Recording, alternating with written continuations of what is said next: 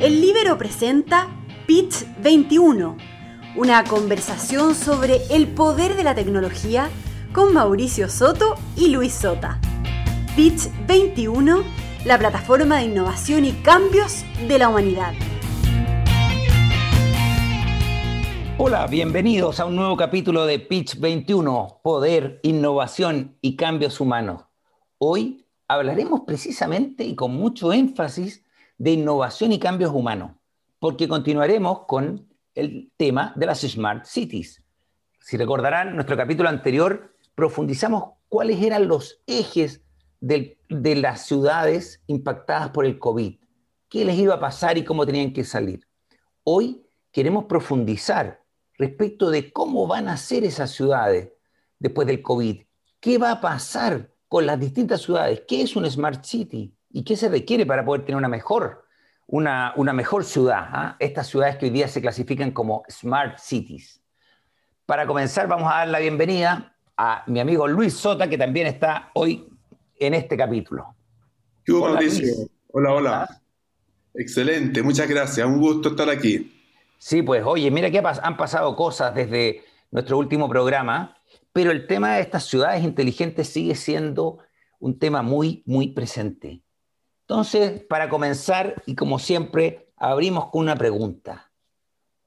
¿Cómo van a ser estas ciudades? ¿Qué opinas tú? Las ciudades del futuro después del COVID ¿ah? y a finales de esta década. Fíjate que ya estamos en el 2021 y si uno ve la velocidad con, con, que, avanza la con que avanza la tecnología en las ciudades, esperaríamos que a principios del 2030 esto ya fuera distinto.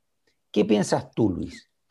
Claro, yo creo que para salirse de, ese esquema donde uno dice la ciudad del futuro, yo no ah, se imagina gente volando con unos aparatitos en la espalda, etcétera, ¿no?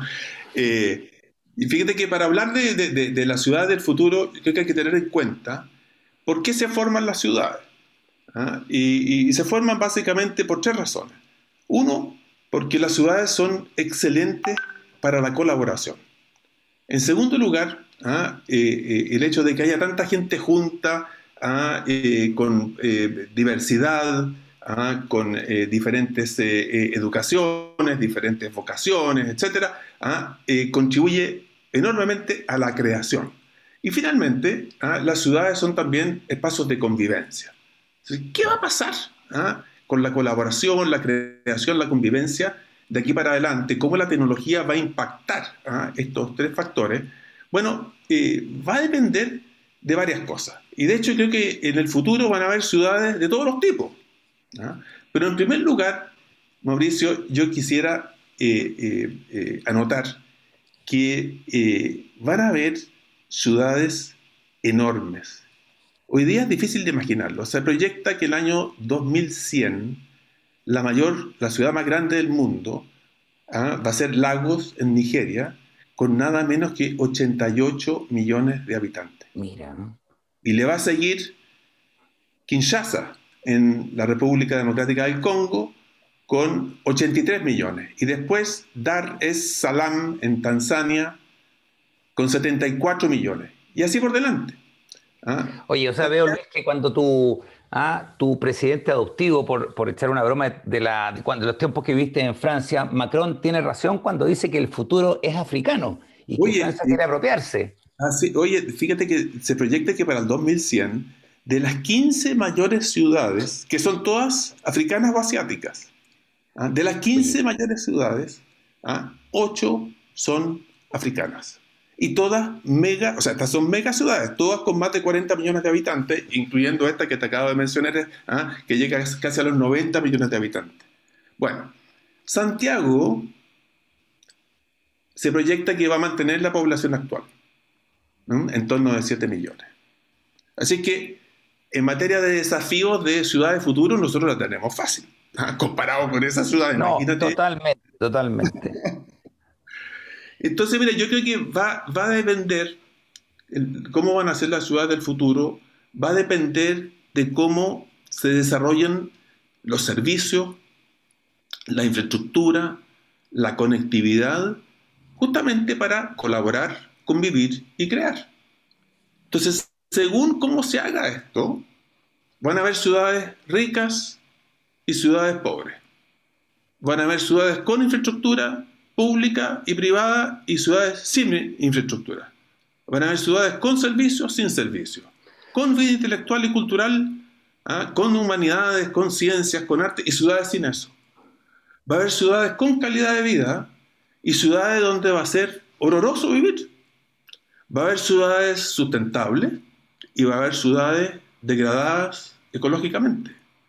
va a haber ciudades... conectar ahí una, una, una cosa que quizás es bueno para nuestros auditores, en la interpretación de qué es una Smart City, ¿ah? antes, de, antes de entrar al detalle de cada uno. Entonces, yo creo que, fíjate, para, para colocar el Smart City desde Pitch 21, vamos a decir que hay un eje relevante en la tecnología. ¿ah? O sea, yo pensaría que una ciudad inteligente ¿ah? es un entorno que aplica tecnología para mejorar los beneficios y disminuir las deficiencias de la vida urbana.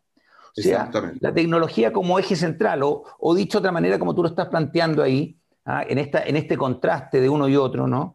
Es el, balance entre los aspectos tecnológicos y los aspectos humanos. Y ese balance es muy difícil, o es un desafío, más que muy difícil. Es un desafío, y un desafío porque se juntan dos fuerzas, que es la que he mencionado. Por un lado, que las, las ciudades siguen siendo polos de atracción muy relevantes.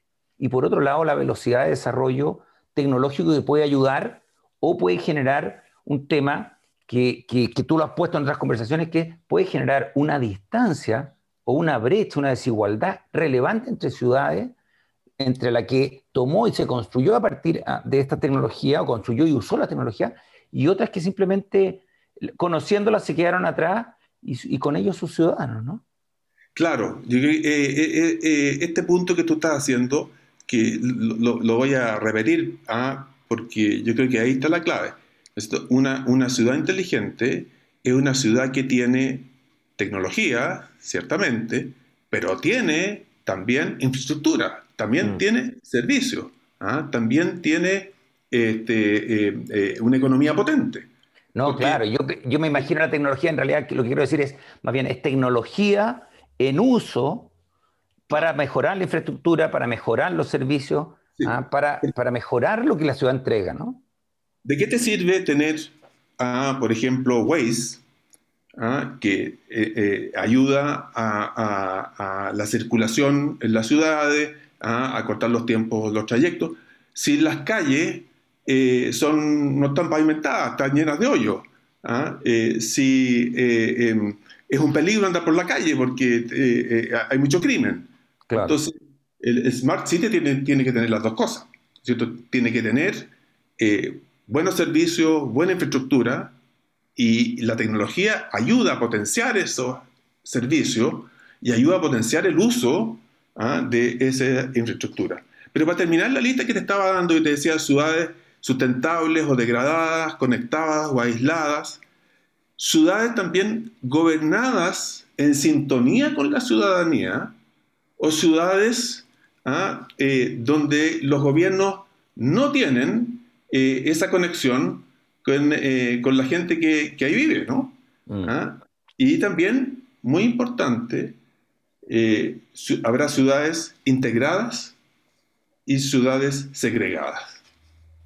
¿Mm? O sea, ciudades donde tú tengas polos muy smart, con excelente, excelente infraestructura, excelente servicio, ¿ah? donde las personas utilizando todo tipo de aplicaciones acceden a ellos de una forma muy cómoda y muy oportuna, y otros sectores de la misma ciudad donde la gente no tiene acceso a eso. Sí. Oye, fíjate Luis, ahí me, recuerda una, mm, un concepto que, que he visto en, en, varios urbanistas que finalmente hablan de ciudades con proyecto y ciudades sin proyecto, ¿ah? y que tiene que ver, en cierto modo, conecta con lo que acabas de decir, ¿no? O sea, para poder tener una ciudad integrada, para poder tener una, una ciudad que no esté segregada y, una ciudad bien gobernada, se requiere un proyecto. ¿ah? Y líderes que tomen ese proyecto y sean capaces de llevarlo adelante. ¿no? Entonces, también una ciudad smart, una ciudad inteligente, una ciudad que tiene un proyecto que permite mover la ciudad y mover la ciudadanía hacia algún lugar, hacia ese proyecto, así, a darle cuerpo a ese proyecto. Y eso, ¿eh? también es un desafío, ¿ah? porque cuando estamos hablando de, de, ciudades con proyectos, son proyectos que tienen que tener cierta permanencia, que no, que no necesariamente responden al ciclo político de uno u otro. O sea, el mantener un proyecto es un desafío en sí mismo. Sí, yo, yo, creo que, eh, eh, y aquí ya podemos pasar a hablar eh, de, Chile y, de Santiago y de otras ciudades de Chile. Bueno, Chile es un país muy urbano. El 80% de los chilenos vivimos en ciudades. Mm, mm. ¿ah? y, Santiago en particular, en el contexto chileno, es una mega ciudad, una ciudad con casi 7 millones de habitantes o, o, 7 millones, y, le siguen eh, el Gran Concepción y el Gran Valparaíso Viña, pero Santiago es siete veces más grande que Concepción y siete veces más veces que Valparaíso Viña. Claro, claro. Entonces tenemos una, una enorme ciudad y, em, y Santiago es una ciudad tremendamente segregada. Entonces, hablando de proyectos, yo creo que uno de los proyectos para que esta ciudad realmente sea smart, sea claro. ¿no es cierto? Es eh, em, eh, eh, transformar la ciudad de forma a reducir ¿ah? y eliminar la segregación. La segregación este, ha sido apuntada como probablemente el problema más importante que tiene la ciudad de Santiago. tú debes haber escuchado hablar de un libro reciente de Iván Poduje que se llama Siete Cabezas. Claro, donde cabezas con... él habla, ¿Perdón? Con siete, que siete cabezas le pone una K, creo, ¿no? sí, sí, sí. Claro, la palabra cabeza me escribió con K. Claro, dale. Y entonces, fíjate, a mí me llamó la atención eh, la definición que está, porque cuando uno dice eh, eh, segregado, uno, yo por lo menos, ¿ah? me imaginaba la situación en Sudáfrica, donde tú entrabas a un baño y había una sección del baño para blancos y otra sección para, para negros. Claro. Ah, ibas a un colegio, ese colegio está segregado porque solamente acepta de una raza u otra. Mm. Y entonces él dice, no, Santiago es segregado porque los servicios y la calidad de vida que tiene la gente en un sector, la gente que está en otro sector nunca lo tiene. Ah, entonces, es porque los servicios ah, de educación, de salud, la seguridad, la infraestructura urbana son estructuralmente desiguales. Claro. notable. Oye, es una buena, es una mirada entretenida, o novedosa, diría yo, que no necesariamente, claro, lo que dijiste tú en un momento, ¿no? no pasa por la tecnología inicialmente, porque la tecnología lo que tiene que hacer, lo que nos tiene que ayudar es justamente a romper ese tipo de eh, segregaciones, sino que más bien pasa, vamos a decir así, por el concepto de cómo una ciudad logra equilibrar la vida humana y en ese sentido, claro, es cierto que Santiago se desarrolló, pienso yo, con el paradigma del siglo XX. El paradigma del siglo XX de ciudad era la zonificación. O sea, había una zona donde se hacía comercio, había una zona donde se vivía, había una zona donde se, eh, hacen, donde se hacen oficinas. Ah, y ese paradigma, claro, supone la movilidad, supone dos cosas, ¿no? Primero, una capacidad de movilización muy fácil de llevar. Ah, yo me movilizo el comercio, me movilizo, cosa que en el siglo XX parecía, parecía algo simple, pero hoy en día la movilización está totalmente, ah, es, cosa que cualquiera salga ahora y se da cuenta que la movilización está, ah, la, capacidad de movilidad está muy en crisis. Claro, ese, modelo estaba, glorificado por el automóvil. Pues, ¿ah? Claro, exactamente, ¿no? Y en Santiago justamente con zonificar también se segregó. Y, está, y, claro, y, y, es cierto que el modelo de zonificación supone que hay servicios en cada uno de los sectores, en cada una de las zonas, que son relativamente similares. Y claro, lo que es indudable, por ejemplo, me, parece a mí, en la, educación, claramente, recién en el último tiempo ha empezado a, podríamos decir así, a tener niveles de servicio más parecidos, ¿ah? o ha ido mejorando, pero es un desafío que es un desafío, pero muy, muy pendiente, y, y claro, y que termina generando segregación relevante y que se proyecta además. Claro, fíjate Quería decirte una cosa respecto de, eso mismo, ¿ah? como contraste. Fíjate que el, modelo del siglo XXI, y ya lo podremos ver más adelante con estas mega ciudades que mencionaste, es bien entretenido porque el modelo hoy día es de fusión, o sea, donde en un solo lugar tienes dormitorio, trabajo, comercio, y por lo tanto la movilidad es reducida por la dificultad que tiene, ¿no? Entonces, estas ciudades de 80 millones, en la práctica, claro, si se construyen con paradigma del siglo XX, eso va a ser una ciudad donde vale la pena no ir nunca, ¿no? Sí. Eh, fíjate que investigando sobre eh, el tema de la segregación, hay un estudio que se llama PISCA, eh, publicado en Bilbao, en España, que revisa 113 ciudades en el mundo y las clasifica ¿ah? de menos segregadas o más integradas ¿ah? a menos integradas. Y las ciudades más integradas del mundo son, de acuerdo con este estudio, Zúrich en Suiza, Viena en Austria y Copenhague en Dinamarca. Mm. ¿Y dónde está Santiago aquí? Santiago aparece en el lugar 96 de 113, o sea, estamos en el 15% más segregado. Mira. Eh, ahora, eh, hay otro estudio eh, que tú conoces muy bien, que es el estudio del de, el IMD con la Universidad de Diseño y Tecnología de Singapur, ¿ah? que cataloga a las ciudades del mundo según están más o menos avanzadas en cuanto Smart Cities. ¿ah? Claro, el Smart City Index, que llevan dos años haciéndolo, el, año pasado y, el, y este año. Claro. ¿Ah? Eh, eh, ¿por, qué no nos comenta un poquito de eso? Claro, a ver, ah, déjame solamente complementar, ya, me, ya nos dijiste que respecto a ese estudio de segregación, Santiago estaba en el 15% más abajo. Fíjate que en este estudio, el Smart City Index, que no exactamente, en, realidad mira desde otra perspectiva, pero complementaria con lo que, está, con lo que estás diciendo. Fíjate que eh, este estudio lo que hace es que analiza 120 ciudades ¿ah? Y, las, y primero las agrupa en cuatro grupos las ciudades y es bien interesante porque las agrupa a través del por el índice de desarrollo humano. ¿ah? Entonces el índice de desarrollo humano de la ONU, que es solo para, para ponernos al día acá, lo que hace es una mezcla de evalúa la salud, cuál es la esperanza de vida al nacer como un indicador, la educación, cuáles son las tasas de alfabetización de adultos ¿ah? y cuánto, cuánto tienen en educación primaria, secundaria y superior, y la riqueza medida por el, PIB per cápita.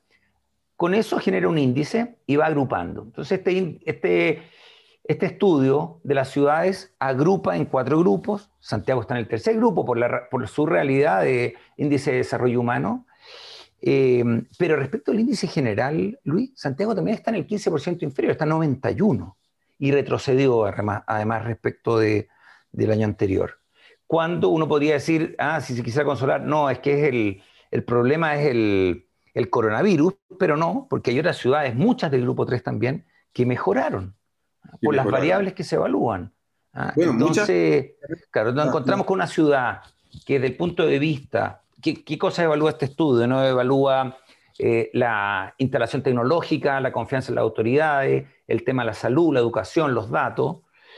Y vemos que en ese contexto retrocedimos, y tú también nos planteas acá que desde el punto de, las, punto de vista de la segregación también estamos bastante atrás. O sea, nos encontramos en un momento, de, en un desafío relevante respecto de construir futuro, porque somos una ciudad segregada y que con los indicadores de una Smart City, que los vamos a hablar en dos minutos, estamos retrocediendo.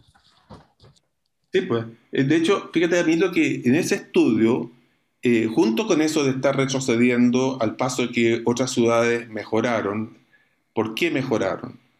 Porque utilizaron la tecnología para enfrentar la emergencia del coronavirus. Mm, mm, sí. Eh, una ciudad paradigma de eso es Seúl en Corea del Sur.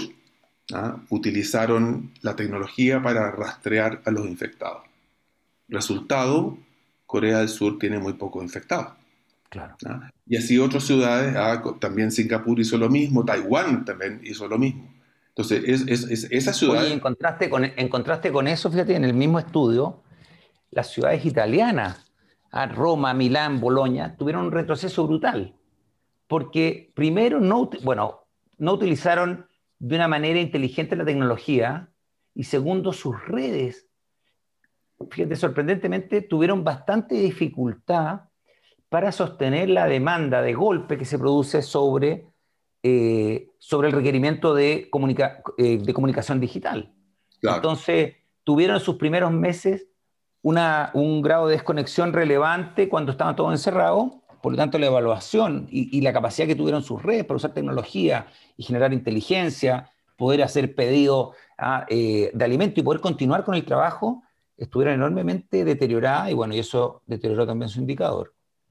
Mire, complementando tu comentario sobre este estudio de los Smart Cities, eh, yo, a mí me llaman la atención cuatro cosas. Eh, en primer lugar, que si uno compara dónde está Santiago en relación a las ciudades líderes, ¿ah? eh, si uno compara dónde está Santiago en relación a Zurich, Viena y Copenhague, en materia tecnológica, nosotros no estamos tan atrasados. Mm. los chilenos y, los santiaguinos hemos sido rápidos en adoptar tecnología. La parte donde estamos muy atrasados, ¿ah? con mucha insuficiencia, eh, insuficiencia, es en la parte de la infraestructura y los servicios. Y en particular, ¿ah? en materia de servicios de salud, ¿ah? en, servicios de eh, acceso a la vivienda a, precios eh, que, que, el bolsillo aguante, ¿no es cierto? La estadística, esta muestra dice acceso a vivienda eh, a un costo menor a un tercio del ingreso familiar. ¿ah? Y Santiago está muy mal ¿ah? en, ese, en, en, ese renglón. Santiago también está mal en materia de transporte público y congestión. También sale mucho más abajo que eh, a, la mitad del camino donde están los smart cities que son líderes. ¿ah? Eh, en materia de acceso a la educación también, la ciudad de Santiago está muy por detrás.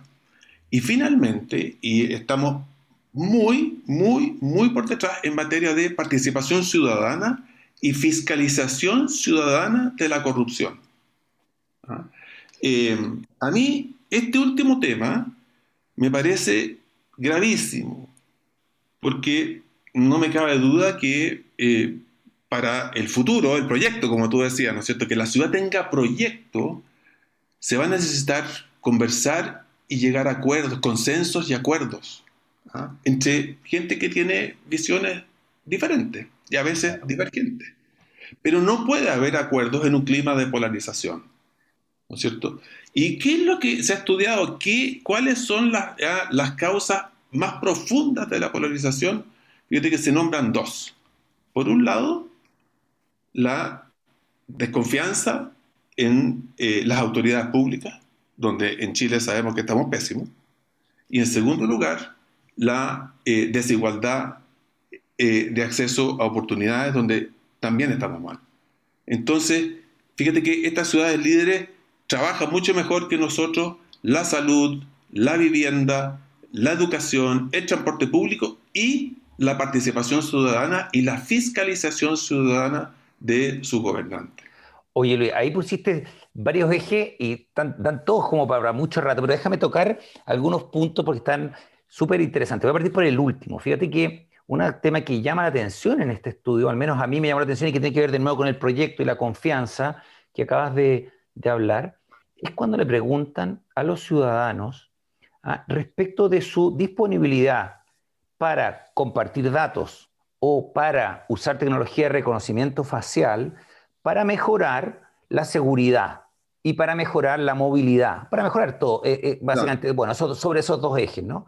¿Por qué? Porque evidentemente la seguridad con tecnologías de reconocimiento facial podría verse mejorada, ¿viste? Al detectar a los movimientos y todo, y, la, y la movilidad absolutamente compartiendo datos. Bueno, en el caso chileno hay muy poca disposición. O sea, las personas, aun cuando son conscientes que ese, esos, solo esos dos usos tecnológicos podrían mejorar su calidad de vida, están poco dispuestos porque ven afectada su confianza en la autoridad. Y que de nuevo conecta con el tema del proyecto. ¿viste? O sea, si hace un, un proyecto requiere liderazgo y el liderazgo requiere confianza y ahí nos empezamos a entrampar. Fíjate que yo, eh, eh, pensando en, justamente eh, en esta noción de proyecto que, que tú has planteado, ¿ah? y proyectos para ah, eh, hacernos cargo de estos temas en los cuales estamos eh, tan atrasados o, con tanta insuficiencia. Y entonces yo, fíjate, yo pienso que necesitamos tres, tres cambios, tres cambios importantes. ¿ah? Eh, por un lado, necesitamos, y lo que voy a decir es bien obvio, pero, pero es para ordenarnos la mente, ¿no es cierto? necesitamos buena política. ¿ah? necesitamos acuerdo, no polarización. ¿ah? ¿Ah? Como decía anteriormente, ¿por qué? Porque la polarización, ¿no es cierto?, eh, eh, hace imposible los acuerdos y sin acuerdo no pueden haber estos proyectos. En segundo lugar, para que haya buena política o como parte o como una consecuencia de la buena política, necesitamos un Estado profesional. O sea, un Estado que provee los servicios de forma eficaz y eficiente. Haciendo... claro, claro, claro, sí. Y fíjate que, ¿y cómo estamos nosotros ahí? ¿Cómo estamos? También me metí a, investigar. ¿ah? Hay, un, hay un indicador ¿ah? que produce un, centro de estudios de la Universidad de Oxford, ¿ah? se llama el INCISE, eh, y, y, los líderes, ¿cuáles son los países que tienen el mejor servicio civil? Los líderes son Gran Bretaña, Finlandia, Nueva Zelanda, Canadá, Austria, Dinamarca, Corea del Sur. ¿Y dónde está Chile en relación a estos líderes? Estamos a 50% del camino. Mira. ¿Ah? Ellos tienen ah, puntajes en torno de 80, nosotros tenemos puntaje en torno de 40.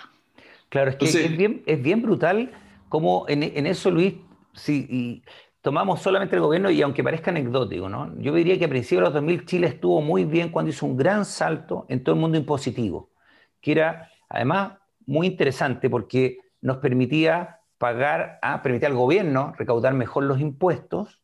Por supuesto. Eso indudablemente era, era una mejor forma de gobierno. Pero, Por supuesto. Yo, pero uno no recuerda, yo no recuerdo, fíjate, un, un salto relevante tan profundo como eso desde ese momento a hoy. ¿Ah? Hoy, el, hoy día nuestro registro civil está con deficiencias relevantes. ¿ah? nuestro gobierno digital está con deficiencias relevantes, ¿no? Y voy a anotar el tema para un programa, porque gobierno digital totalmente tiene que ser, ¿ah? Claro, claro. Bueno, entonces me decía, necesitamos en primer lugar para, para, hacernos cargo, ¿no es cierto? Y subir en estos rankings, necesitamos buena política, ¿ah? incluyendo la capacidad de armar estos proyectos en base a acuerdos, ¿ah? con gran consenso y un Estado profesional. Mm. ¿ah? En segundo lugar, eh, necesitamos crecimiento, porque todo esto cuesta plata. Pues. Sí. Si los hospitales, los remedios, las carreteras, los caminos, eh, los paraderos, los buses, etcétera, etcétera, los colegios, los buenos profesores, las escuelas de profesores, ¿ah? eh, eh, la comunicación, todo esto cuesta plata. Entonces, y, a nosotros nos falta mucha plata, y no estábamos hablando de las ciudades líderes, Zurich, Viena, Copenhagen, que tienen, ¿no es cierto?, el doble de ingresos per cápita que nosotros. Entonces, bueno, efectivamente nosotros, para poder eh, atender estas tan legítimas aspiraciones, ¿ah? necesitamos crecimiento. Pero ¿cuánto crecimiento necesitamos? Mucho. ¿Ah? Eh, eh, el cálculo que yo he hecho es de que necesitamos multiplicar el PIB por 3. ¿ah? Y eso significa crecer 7% al año en los próximos 30 años.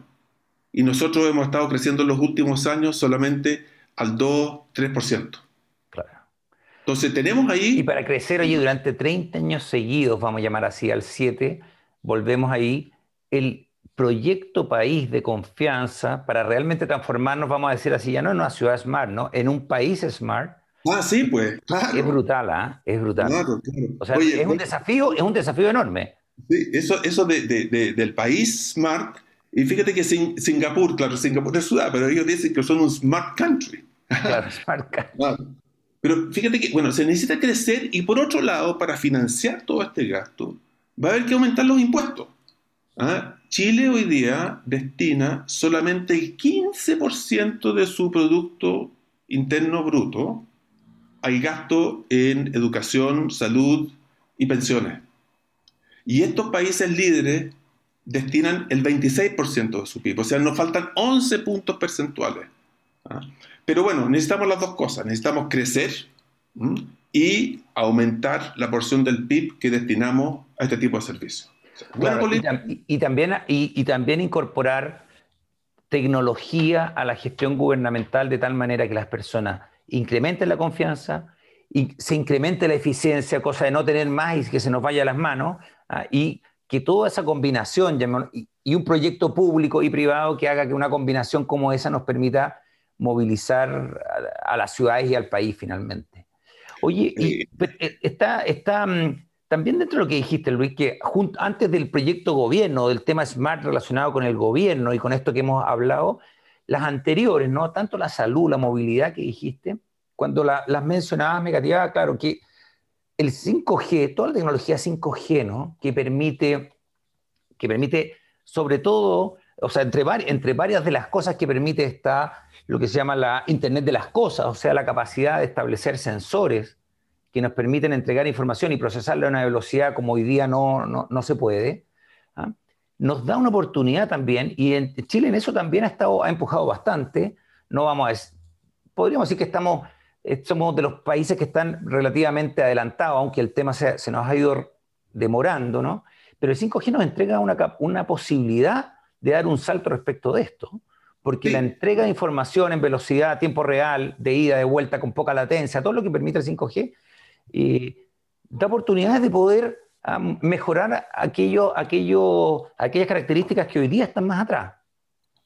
Por supuesto. ¿ah? de, hecho, eh, yo de ningún caso ¿ah? hay que pensar de que Chile eh, es un país que está mal.